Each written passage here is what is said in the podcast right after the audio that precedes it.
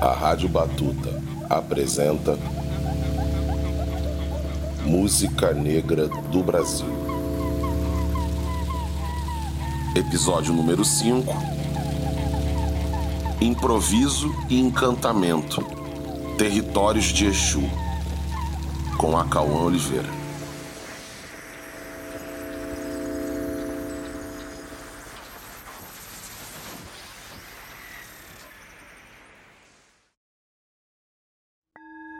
No princípio criou Deus o céu e a terra, e a terra era sem forma e vazia, zero absoluto, tempo fora do tempo, e havia trevas sobre a face do abismo, o vazio, o silêncio.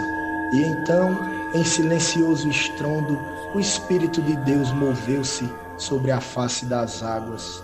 O Espírito de Deus fez-se movimento, e o Verbo se fez carne e a carne se fez corpo, e o corpo se fez dança.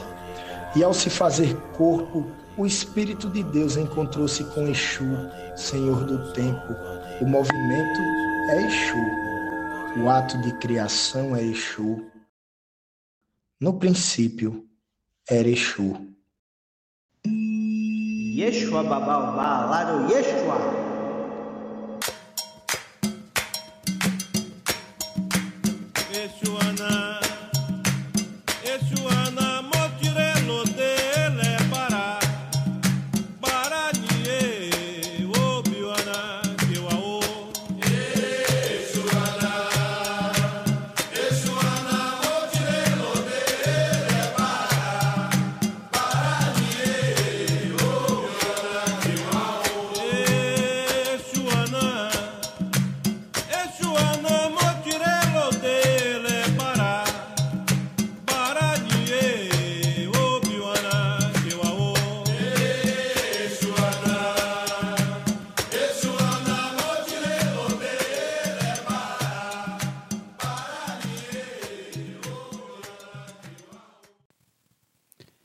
Capítulo 1 O improviso como condição negra de estar no mundo.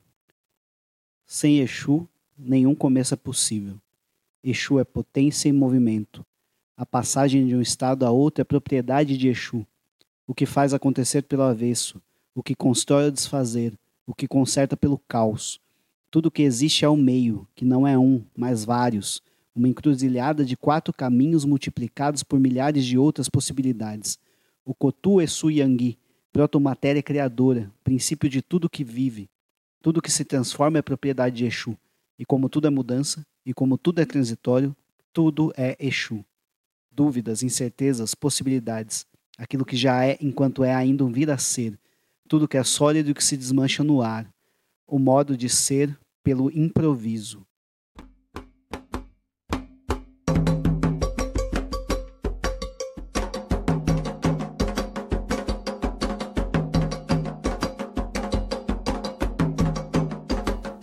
Improviso, que não por acaso, é também a forma negra de estar no mundo. Forma de ser negro em um mundo em que brancas são as máscaras. O negro como condição improvisada de ser, identidade posta sob o signo da precariedade. A precariedade de uma identidade sequestrada e, ao mesmo tempo, capaz de fazer-se voz a partir de um não lugar, mundo fora do mundo, lugar fora das ideias, um ser sob improviso.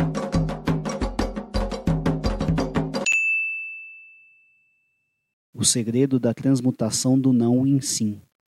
Território de Exu.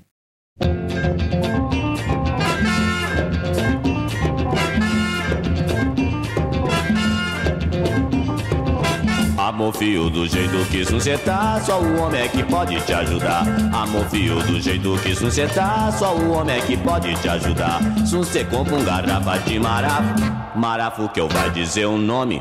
Meia-noite, sunce na encruzilhada. Destampa a garrafa e chama o homem.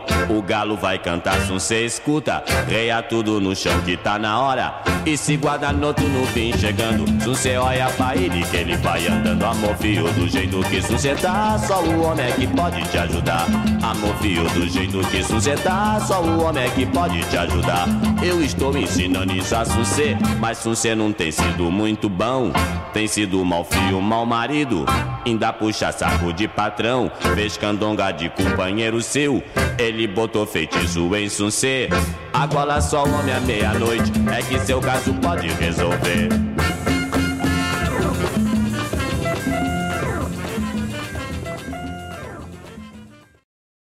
Cena 1. O ano é 1826. Uma mulher negra escravizada recita versos recolhidos pelos olhos de um soldado alemão. Corpo negro parado à beira-mar. Musa de Caíme. Anti-garota de Ipanema. O corpo negro escravizado, inominável e não representável, tolhido em seu futuro, a lançar um feitiço que encanta o presente e torna seu universo. Uma mulher negra que toca. Uma mulher negra que dança senhora de toda a criação. O real nascimento da cultura brasileira, 326 anos depois daquela que pode ser considerada sua certidão antecipada de óbito, a Carta de Pedro Vaz de Caminha.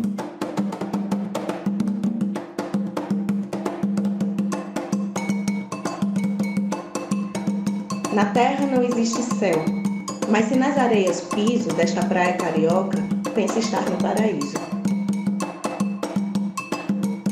Terra, não existe céu. Mas se numa loja piso e compro metros de fita, penso estar no paraíso.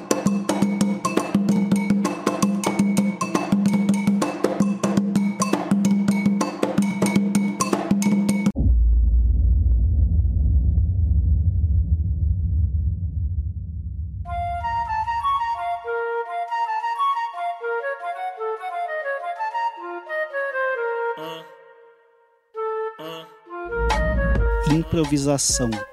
Criatividade no precário. Precariedade criativa. Improvisar. Criar formas e objetos de bate-pronto, com os recursos disponíveis no momento. Chutar de primeira e acertar sempre no ângulo. Improvisar. Tecnologia ancestral. Dispositivo cuja funcionalidade consiste em forjar novas e ousadas formas de lançar mundos no mundo nos lugares em que permanecer em movimento pode significar a diferença entre viver e morrer, improvisar não é uma escolha, mas estratégia ancestral para seguir vivo e contrariar estatísticas. Vó, a senhora acha que o preto no Brasil tem que saber improvisar? A gente tem que saber como se virar? Por que, que na hora de uma necessidade a pessoa tem que saber várias coisas, inclusive tem que ter uma profissão? Uma profissão pode ser do que for, mas a pessoa tem que ter uma profissão. Agora, o importante de tudo, tudo, tudo, o mais importante, a pessoa tem que ter um estudo. Nem todos nasceram para fazer faculdade. Não tem posse, não teve como, mas se ele tiver uma profissão tiver disposição e caráter, ele se vira ele pode fazer muita coisa boa ainda. A diferença que há entre o preto e o branco, que se o branco vai lá matar um leão por dia, o negro tem que matar dois ou três. Tem que ter muita disposição, coragem, caráter e meter a cara e fazer o que der para fazer, porque a nossa raça é uma raça muito visada, muito perseguida. Então, nós temos que pensar sempre nisso. Não ficar escondendo, ah, eu sou moreninho. Não tem esse negócio de moreninho, não. É preto ou é branco?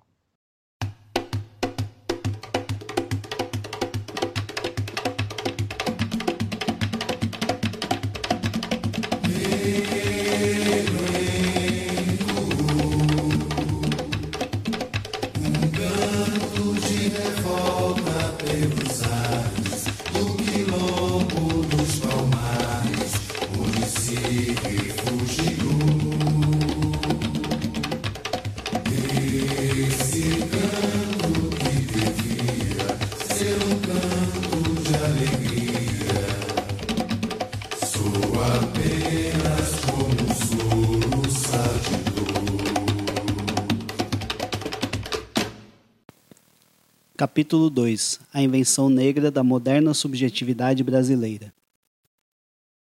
Brasil republicano.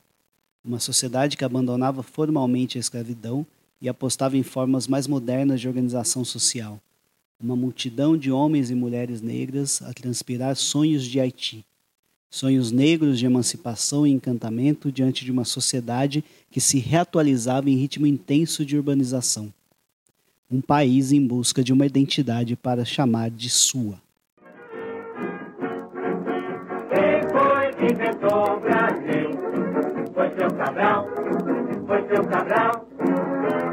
No dia 21 de abril, dois meses depois do carnaval. Quem foi que inventou o Brasil? Foi seu Cabral, foi seu Cabral. No dia 21 de abril, dois meses depois do carnaval. 1892. O tcheco Frederico Figner chega ao Brasil trazendo em sua bagagem um fonógrafo, inventado uma década antes por Thomas Edison. 1902. Figner realizava as primeiras gravações de música brasileira, tendo em vista sua comercialização, tornada possível pela invenção do gramofone. A invenção de um aparato tecnológico de tipo novo logo impõe um enigma particular. Que tipo de música caberia no horizonte de possibilidades abertas pelo novo suporte técnico? Música orquestral? Machixe? Lundus? Polcas? Eis que Exu sopra uma ideia. E se fosse inventada uma forma irremediavelmente marcada pelo improviso e que, consequentemente, jamais pudesse ser completamente desvinculada da enunciação viva dos sujeitos? Um tipo de música que incorporasse as marcas de uma existência sob o signo da precariedade, ao mesmo tempo que mantivesse uma ligação profunda com o corpo, recusando a autonomia relativa da música das esferas em nome da manutenção das condições de fala ligada a um corpo específico um corpo irremediavelmente negro. Balance, cantado e acompanhado ao violão por Eduardo das Neves, para Casa Edson, Rio de Janeiro. Garrafão tem fundo chato, botica não tem pescoço, pedaço de telecaco, banana não tem caroço, bola embalagem, bola em cima, bola embaixo. Bola embalagem por causa do caruru, quem não come da castanha não percebe do caju, quem não come do caju não percebe do. Chora filho, conta tuas misérias desgraçadas. Exu sabe que o dever negro é uma condição moderna. O destino do negro brasileiro, que se torna homem livre na virada do século, é a maior e mais importante transformação da história do Brasil republicano, o verdadeiro evento fundador do século XX. Daí que o encontro de uma linguagem adequada para a nascente indústria fonográfica, símbolo de um país em franca urbanização e ávido por modernidade, seja proveniente de uma matriz negra de pensamento. Exu conhece seu território e promove um real encantamento das novas tecnologias de gravação por meio das sabedorias mandingueiras dos herdeiros do 20 de novembro, apinhados nos subúrbios e violas cariocas que os acusavam de vadiagem. Ao inventar uma nova forma estética que correspondia ao novo estado de ser negro em liberdade, esses sujeitos criaram também um novo paradigma de imaginação democrática. São os negros, portanto, os reais inventores do sujeito moderno no Brasil. Enquanto isso, cabia à elite branca no poder criar estratégias perversas de contenção e exclusão, de modo a fazer com que os ganhos civilizatórios projetados pelos negros jamais fossem compartilhados entre todos. Ou seja, enquanto os negros inventavam a cultura brasileira moderna, os brancos inventavam nosso modelo particular de racismo. Eis a lição brasileira para o mundo. Nunca foi cordialidade, sempre foi Exu.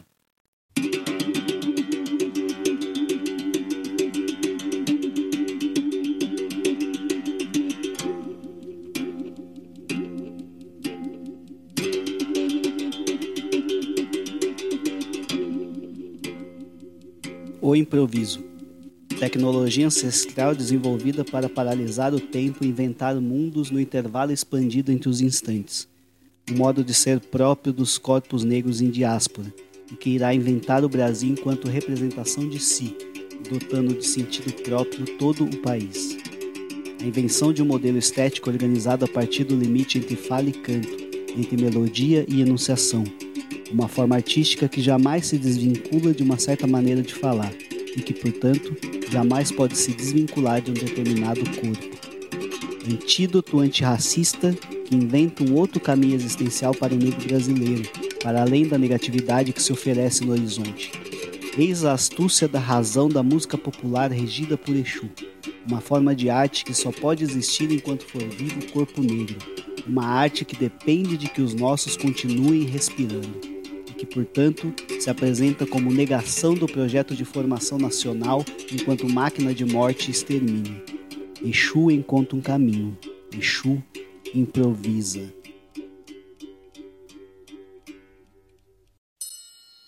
O sino da igrejinha faz Belém bem blanco.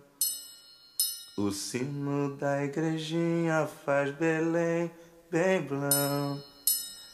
Deu meia-noite, o galo já cantou. Seu tranca rua que é dono da gira.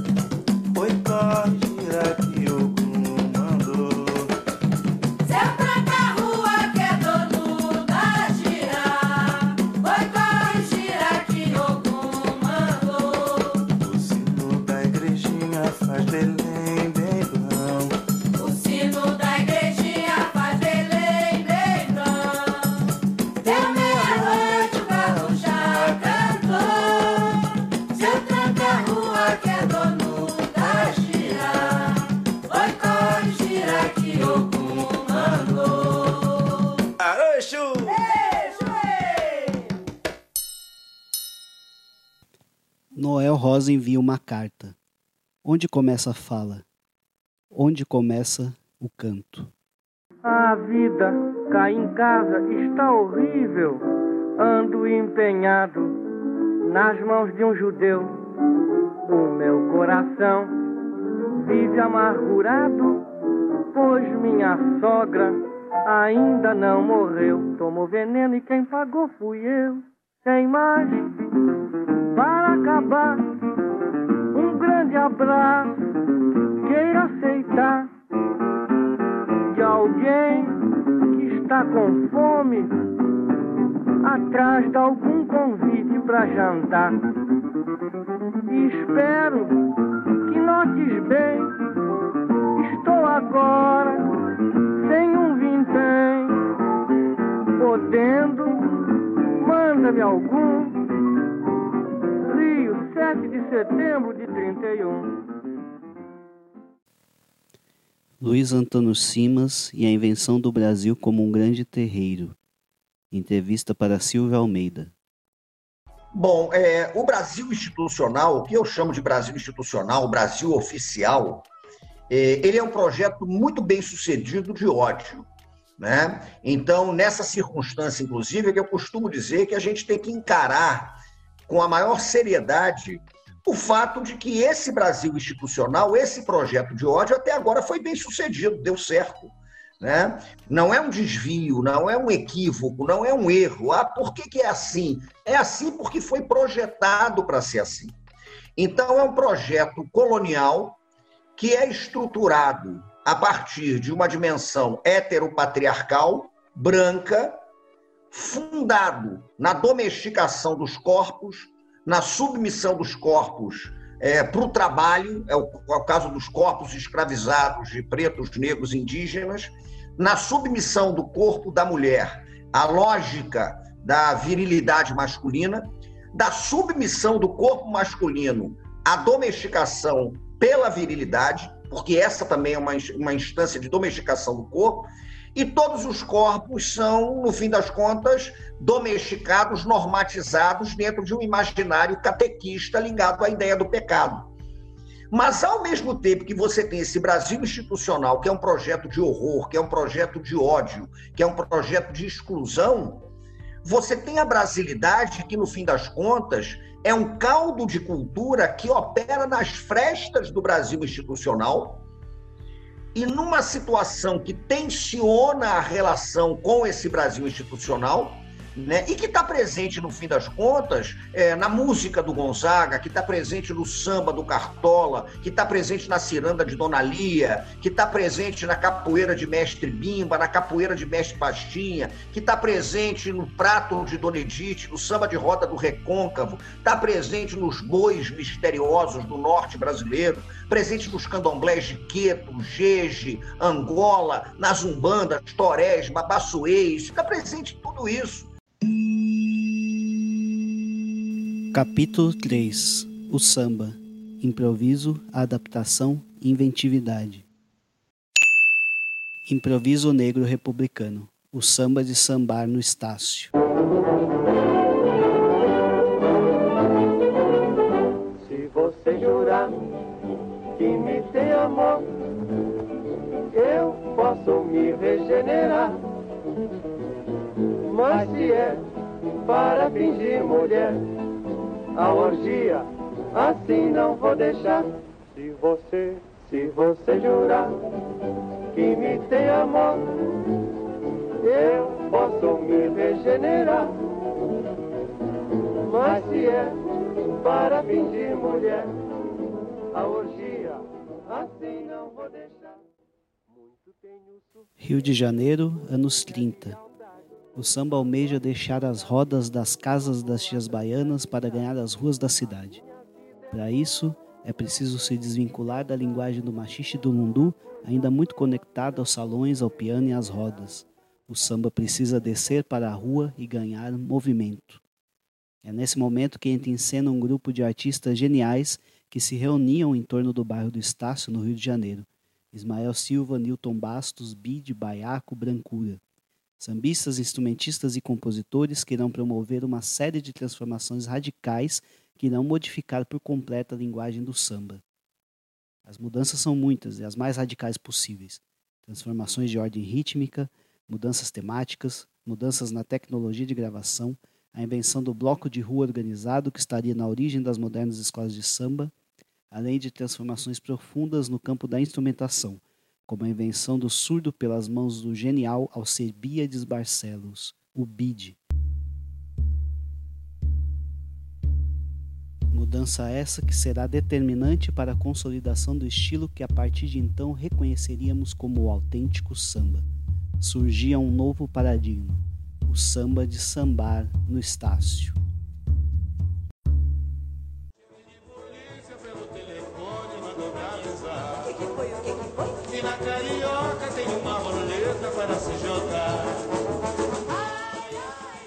Já imaginaram um agrupamento carnavalesco na rua, andando, cantando pelo telefone, samba?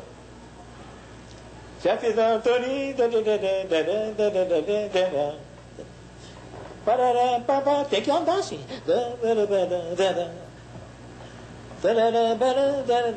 Andar assim, de acordo com o ritmo, né? Então eu sentia que não havia, comecei a notar, cheguei à conclusão de que precisava transformar. Daí a transformação, olha que diferença grande, hein? Que diferença. Hein? Tumbo. Nem tudo que se diz se faz, eu digo e serei capaz.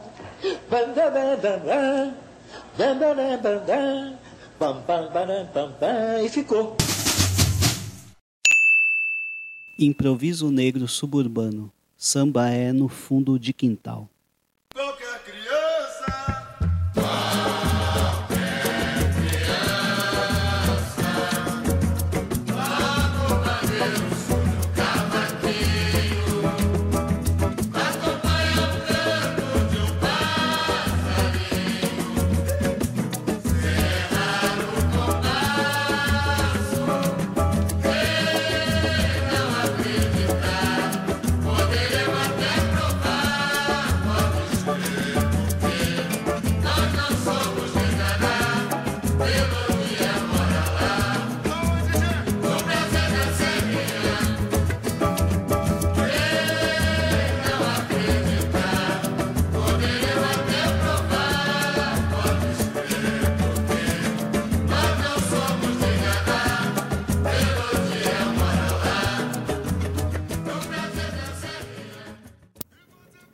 Cacique de Ramos, zona norte do Rio de Janeiro, década de 70.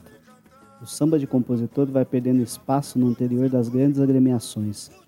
Parte significativa das grandes escolas de samba se mostravam cada vez mais fechadas, voltadas para os grandes espetáculos e perdendo sua característica fundamental enquanto espaço de construção de sociabilidade. É nesse contexto que um grupo de jovens compositores vão inventar novos espaços de criação nos bares e botiquins dos subúrbios cariocas. Dentre esses, ganham destaque as rodas de samba do bloco carnavalesco Cacique de Ramos, agremiação criada por Bira Presidente, Ubirani e Sereno, que se tornaria matriz percussiva do grupo Fundo de Quintal. A eles logo se juntaria um conjunto de futuros gênios da música popular, Almir Neto, Ney Lopes, Zeca Pagodinho, Neuci, Jorge Aragão, Arlindo Cruz, Sombrinha, Bete Carvalho, dentre tantos outros bambas.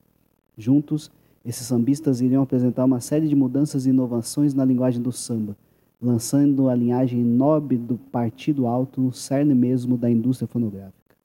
Repique de mão, tantã, banjo, diversas invenções e mudanças e subversões que iriam consolidar a forma moderna da roda de samba, fundamento do que atualmente entendemos por pagode.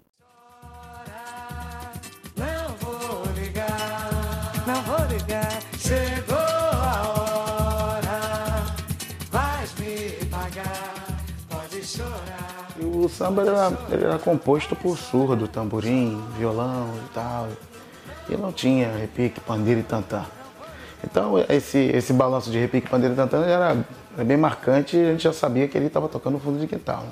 Foi aonde eu criei o tantã e dei um chega para lá no surdo. Não tinha mais surdo, não tinha mais caixa. Aí o Birani foi na minha onda também criou o repique de mão.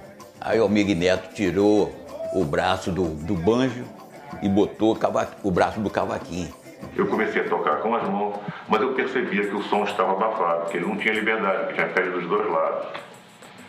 Então o que, que eu fiz? Tirei a pele do outro lado, o som ficou mais liberado.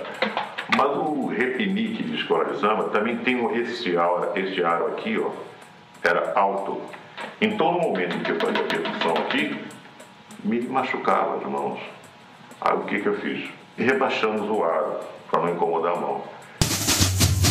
Improviso pop periférico, o pagode romântico dos anos 90.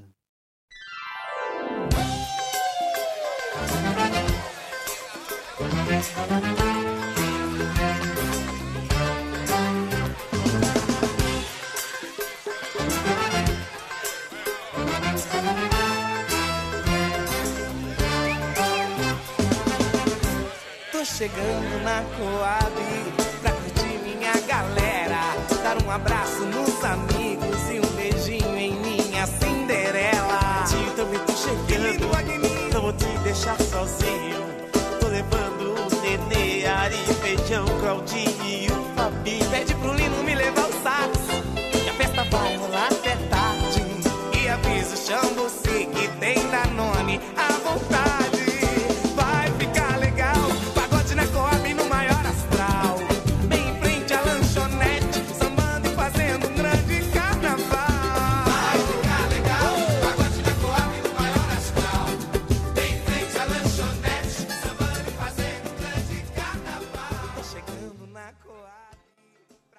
São Paulo, anos 90.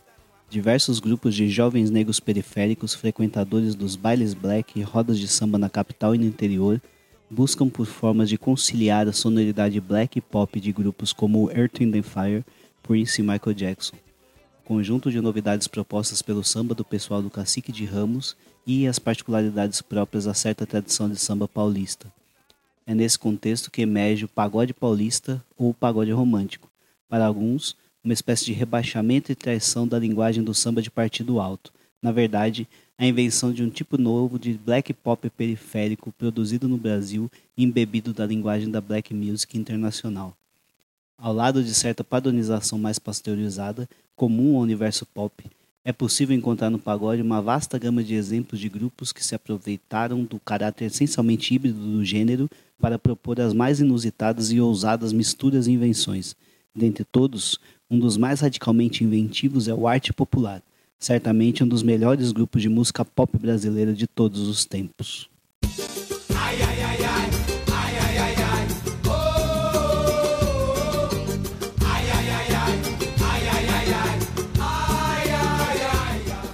A lista de experimentações e misturas propostas pelo grupo é praticamente inesgotável. Samba com música flamenca, catira com pagode, coral gospel com axé, samba reggae baiano com samba de avenida carioca, música sursense com reggaeton. Tudo isso orquestrado pela palhetada hábil de Leandro Learte, por um interesse ávido e corajoso em pesquisa musical e por uma das melhores batucadas de samba da época. De fato, o que o arte popular propôs no universo do pagode foi muito superior à média do que a MPB conseguiu apresentar na década de 90.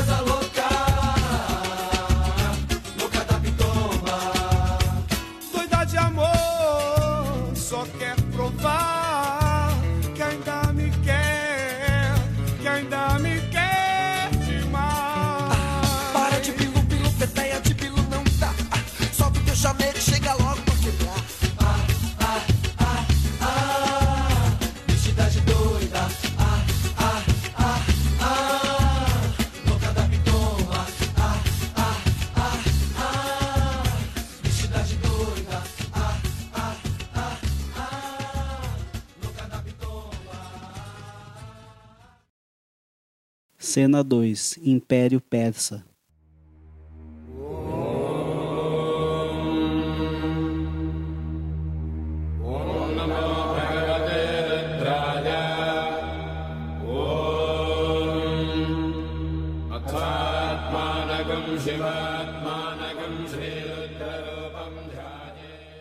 O jovem rei Shariar descobre a traição de sua esposa, apaixonada por outro ao se casar. Enfurecido, o rei manda matar os dois e toma uma terrível decisão. Todas as noites, se casaria com uma nova mulher e na manhã seguinte ordenaria sua execução. Vingava-se assim de todas as mulheres do mundo, num ritual misógino de expurgação. Após três anos de horror e barbárie, a futura rainha Sherazade põe em prática seu plano, brilhante na efetividade de seu simbolismo. Casaria com o rei e lhe contaria uma história todas as noites, sem, contudo, entregar o seu final, ciente do poder encantatório da narrativa. Uma noite após outra, até chegar a mil e uma. O improviso como forma de driblar a morte, escapar ao cativeiro e salvar suas irmãs.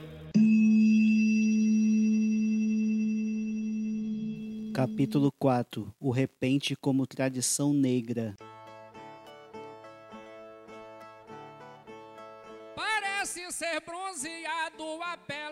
Causando espantos, porque em todos os cantos o negro é discriminado.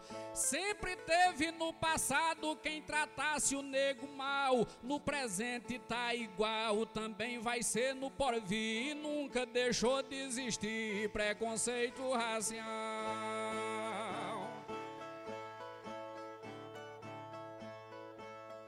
No geral, a arte do repente nordestino é apresentada pelo pensamento folclorista de autores como Silvio Romero e Câmara Cascudo como sendo um descendente mais ou menos direto de certa tradição trovadoresca de matriz europeia, o que faria dele um gênero popular surpreendentemente branco em um país em que a cultura popular é quase sempre profundamente negra. No entanto, alguns aspectos importantes em geral pouco abordados tendem a colocar sob suspeita essa suposta proeminência europeia do repente.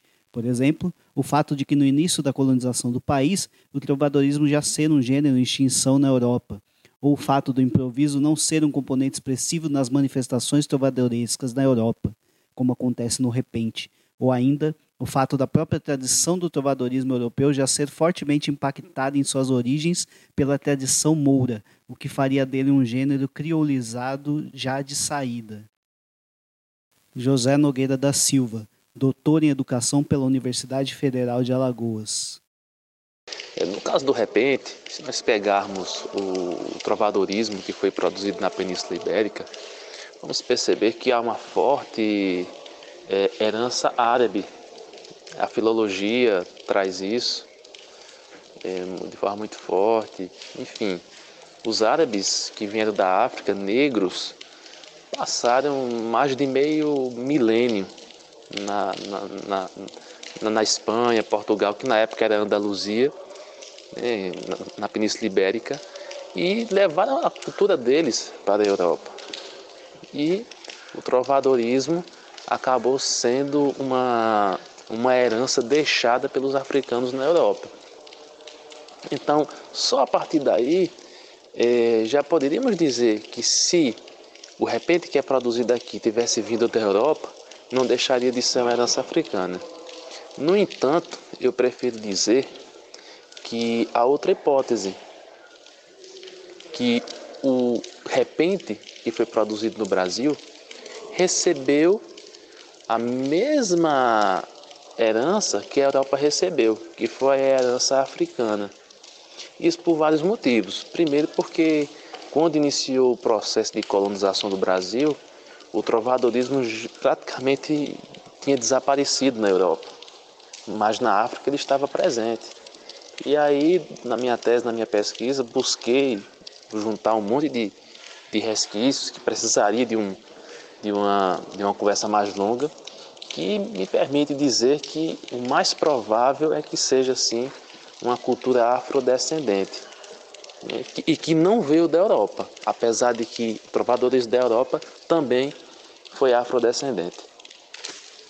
A respeito do embranquecimento que houve do, do, do repente, isso não é uma novidade. Muitas manifestações afrodescendentes passam por um processo de embranquecimento. O próprio rock, com Elvis Presley, né, dizendo que o, rock and roll surgiu através do, do, de pessoas negras, enfim. O, o exemplo que eu dou é de Câmara Cascudo. Hoje, na Academia Brasileira, toda pesquisa que você encontrar sobre o repente vai ter como citação Câmara Cascudo, com a obra Faqueiros e Cantadores. Ele é, é uma, é uma referência a respeito do assunto, trouxe uma série de registros importantes, inclusive, e se tornou né, uma. Era o maior nome do movimento folclorista aqui no Nordeste, um dos maiores do Brasil na época e virou uma, uma referência. No entanto, quando você vai olhar com atenção, vai perceber que boa parte dos registros que ele tem não foi ele que coletou.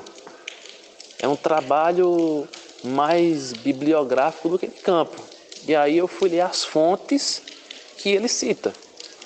E eu percebi que tinha uma, um monte de, de repetistas negros que ele omite a cor. Por quê? omitir a cor do repentista negro. É, análises do repentista negro diminuindo né, o, o, o desempenho dele, enfim, é, inferiorizando. Quem foram as referências antes, antes dele? Rodrigues de Carvalho e Leonardo Mota. Então, o que eu consigo perceber é que essas pessoas estavam dentro daquela aura, né? O, o, a academia brasileira na época era eugênica em sua essência. Lila Schwartz, no espetáculo das raças, fala disso muito bem. E esses intelectuais cresceram nessa escola, né? na qual achava que uma raça era superior à outra e tudo mais. É, era muito mais nobre dizer que essa cultura veio da Europa, inclusive é Câmara Cascudo que começa com essa história de que de repente veio da Europa só que ele simplesmente afirma sem trazer nenhum, nenhuma evidência, zero. Então, nós sabemos que o, o folclore teve sua importância como registro, mas que eram trabalhos de pesquisa extremamente superficiais quando o assunto é buscar uma metodologia científica rígida e séria naquilo que estavam pesquisando.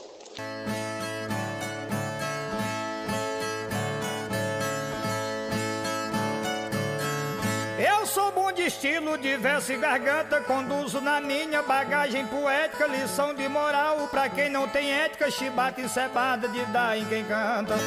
Sou fungo e lagarta destruindo a planta, sou tiro de 12 que pode matar. Ameaça feita pelo celular, partindo das Farc ou do PCC. Os outros correram, sobrou pra você, nos 10 de galope na beira do mar. Eu sou Luxemburgo e você é Tele. Estou numa boa e você na ruína. Sua usina para sem minha turbina. Seu político cai com meu dossiê. Não pense que eu tremo com grito e auê. Que ninguém supera o meu patamar. Sou cápsula de antrais pra envenenar. Miséria de seca e calor de deserto. Num lugar bem longe, sem oásis perto. Nos dez de galope da beira do mar. São muitos os repentistas negros silenciados no interior dessa trajetória de embranquecimento do gênero. Romano da Mãe d'Água, Manuel Riachão, Ben TV, Pedro Nonato, Manuel Caetano, Severino Perigo, dentre tantos outros. Dentre eles, dois dos mais interessantes e talentosos são, certamente, Fabião das Queimadas e Inácio da Catingueira. Romário Almeida Cavalcante, poeta. Sim, aí, acalma. Tem o, primeiro repentista aí que, que me vem assim à memória foi lendo o livro de Antônio José de Lima, São José do Egito. Ele tem um livro chamado Legado Filosófico de Poetas e Repentistas Semi-Analfabetos. Nesse livro ele conta a história de vários personagens da cantoria e um deles é o Fabião das Queimadas, que Nasceu em 1848, escravo, e viveu até 1928 em um povoado, eu acredito, um distrito chamado Queimadas, na Paraíba.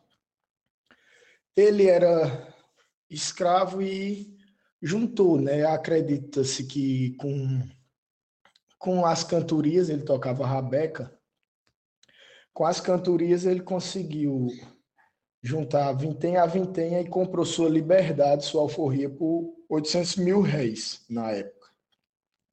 Depois de livre, foi juntando mais, com repente, acredito com outros serviços, é, até conseguir 100 mil réis para libertar a mãe, comprar a alforria dela, e em seguida juntou mais 400 mil réis e comprou a alforria de uma sobrinha, com quem ele casou e teve 15 filhos. É, dele tem, uma, tem um verso aqui registrado que eu acho bonito, que ele diz: Pobre não possui calçado, mas Deus Pai onipotente fez nascer grosso solado na sola dos pés da gente. Esse era o Fabião das Queimadas. A outra figura, já mais conhecida e, e caiu até assim, de certa forma, na, nos nas graças da cultura pop, depois de uma música do Emicida, ela já tem uma bibliografia mais extensa. É Inácio da Catingueira, que também é um escravo da segunda metade ali do século do século XIX.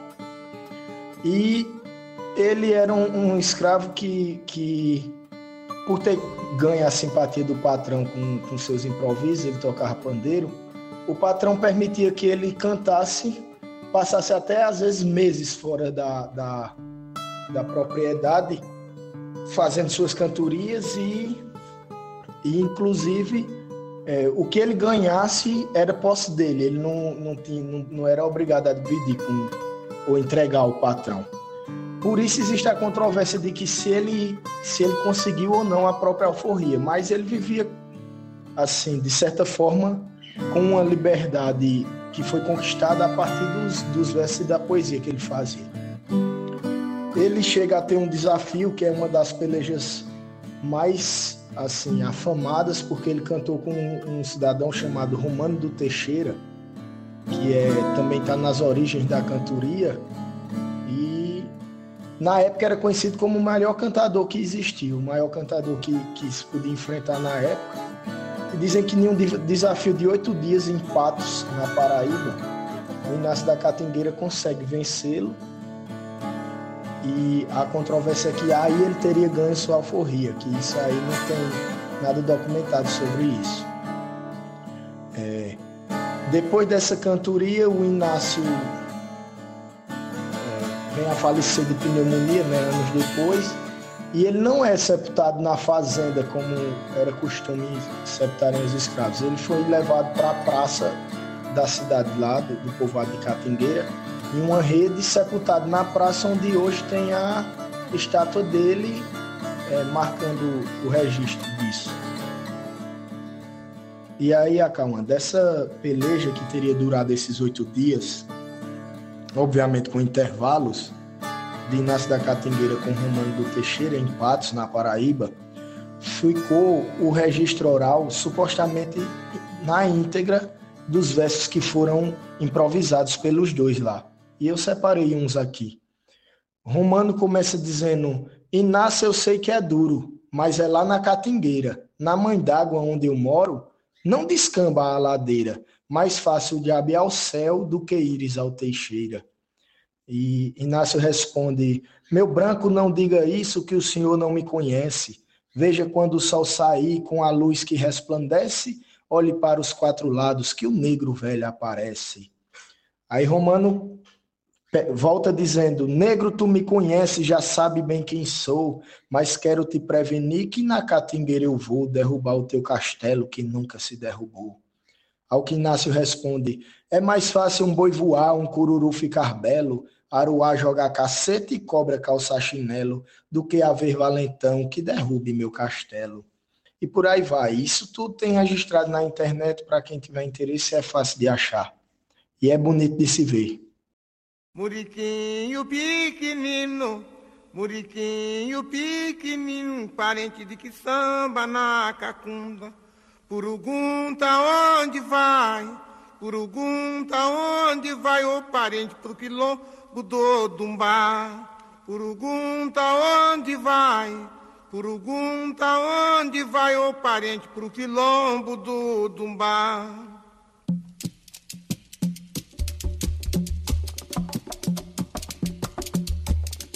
Muriquinho pequenino, Muriquinho pequenino, parente que samba na cacunda. Curugunta onde vai? Curugunta onde vai, ô parente quilombo do Dumbá? Curugunta onde vai? Curugunta onde vai, ô parente do quilombo do Dumbá? E chora, chora, gongo e devera, chora, gongo, chora. E chora, chora, gongo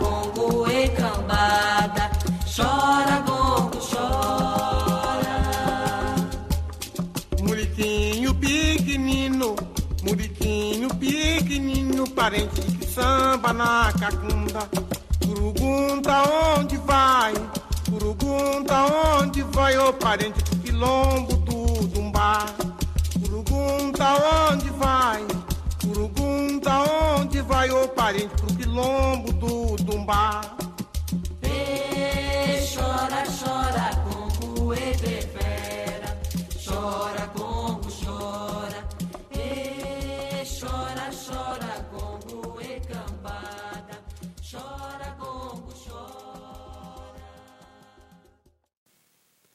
Um sacrifício arriado nas barras do tempo, um ebó cuspido nas esquinas do hoje, uma política parida nos vazios, uma pedagogia que se tece nas invenções cotidianas, pedagogia das encruzilhadas, Exu, o tempo alargado, espiralado, o infinito entre os instantes. Capítulo 5 Jorge Ben esperando cinco minutos. Thank you.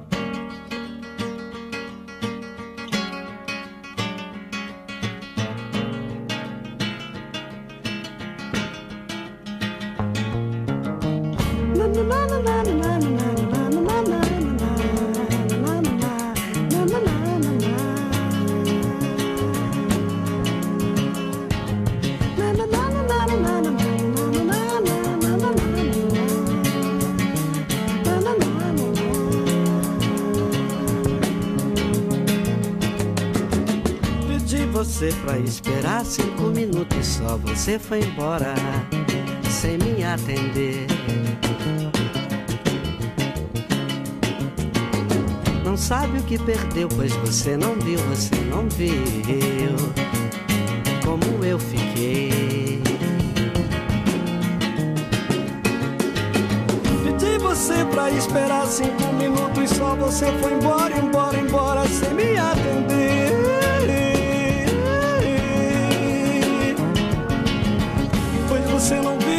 Sabe o que perdeu, pois você não viu, não viu, não viu como eu fiquei.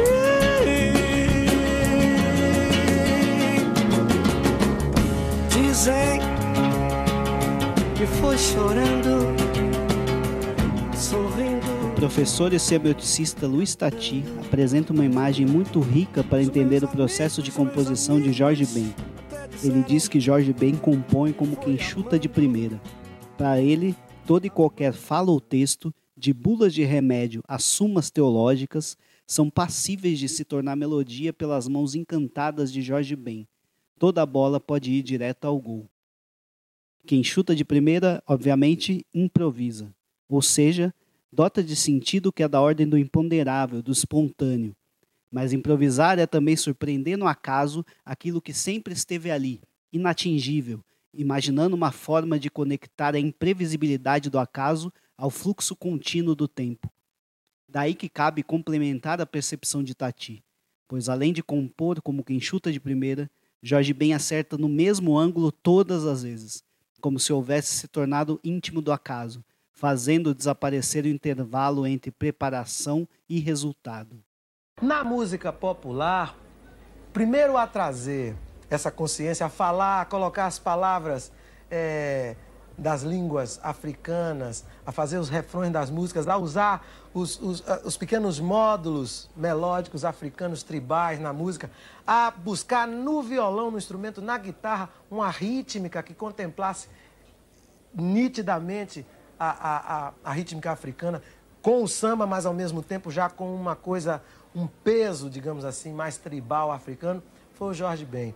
Toda essa ponte que você fez entre o samba e a África, por essa ponte, Ponte. passa o Baião Por também, essa né? ponte, claro, o Baião tá ali. passa, o Baião tá ali passeando. É, uma, uma coisa é, gozada, né? Que o Baião, ele, é- o Baião é realmente, estritamente brasileiro, né? É. Veio da África para o Brasil, É. para o nordeste do país, né? Se espalhou um pouco pela América espalhou um Latina pouco pela também. América Latina e pela América Central, É América do Norte É, exato. também. Foi acabar no rock. Foi acabar no rock, que é a mesma, é a rock mesma batida, né? Incrível, é. A coisa que a gente quer no Brasil, a gente luta, essa coisa do reconhecimento da negritude, reconhecimento. reconhecimento- do valor do batuque. Tudo isso é, é a luta comum Isso. minha, é a luta comum dele. Eu diria que não é nem luta, é expressão de espírito mesmo, verdadeira. É verdade. Tranquila, a gente, a gente é assim. Aqui emana, né? Emana É. da, da gente, da alma. Quem? Quem cochicha, o rabo espicha, o rabo espicha, o rabo espicha.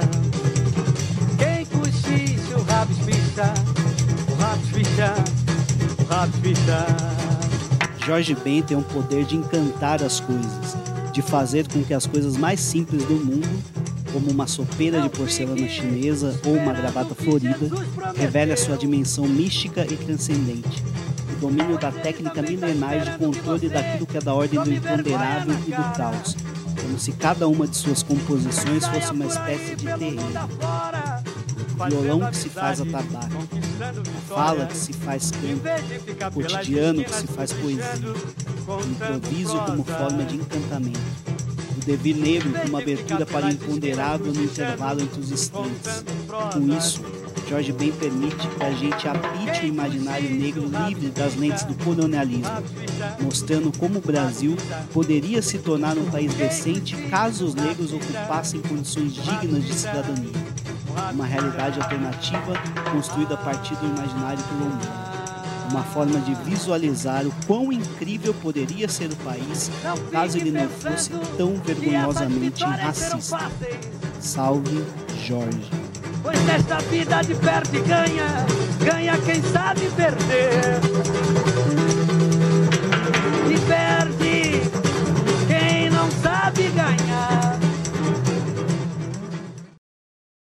Epílogo E o que está no alto é como o que está embaixo.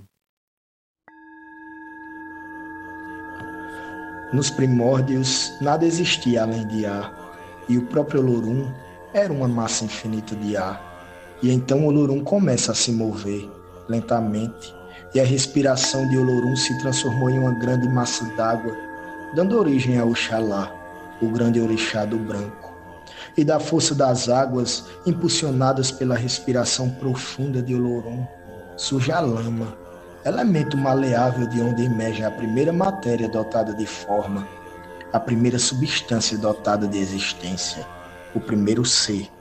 Essa forma era Exu, Exu Bará, senhor do corpo em estado de improviso, o primeiro nascido da existência, o que nasceu antes da própria mãe, o que morreu depois da própria morte, casa sem porta e sem janela, tempo fora do tempo, a vida enquanto fogo. Exu resiste.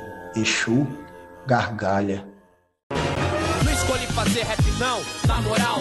O rap me escolheu porque eu aguento ser real. Como se faz necessário, tiozão. Uns rima por ter talento, eu rimo porque eu tenho uma missão. Sou porta-voz de quem nunca foi ouvido. Os esquecidos lembra de mim porque eu lembro dos esquecidos. Hã? Tipo embaixador da rua. Só ver o brilho no meu olho, os falsos já recua.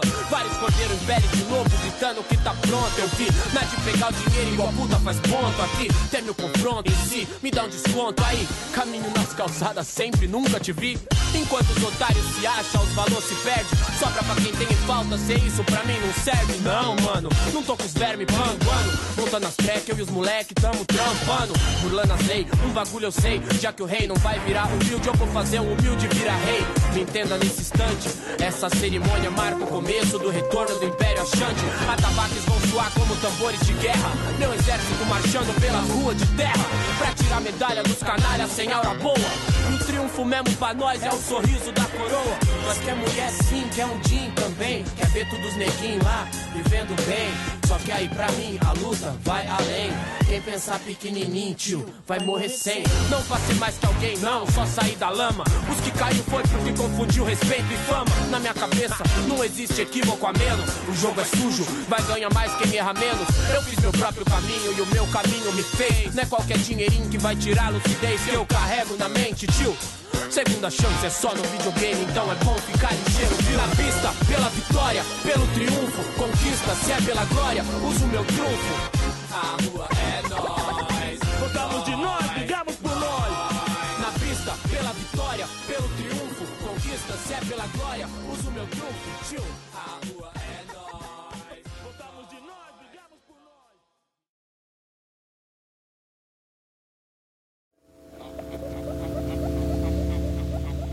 A Rádio Batuta apresentou Música Negra do Brasil. Episódio número 5 Improviso Encantamento Territórios de Exu por Acauã Oliveira. Texto, seleção de fonogramas, locução, gravação, edição e mixagem Acauã Oliveira. Programação Bernardo Oliveira. Trilha Vinheta Imbé. Programação visual Mariana Mansur.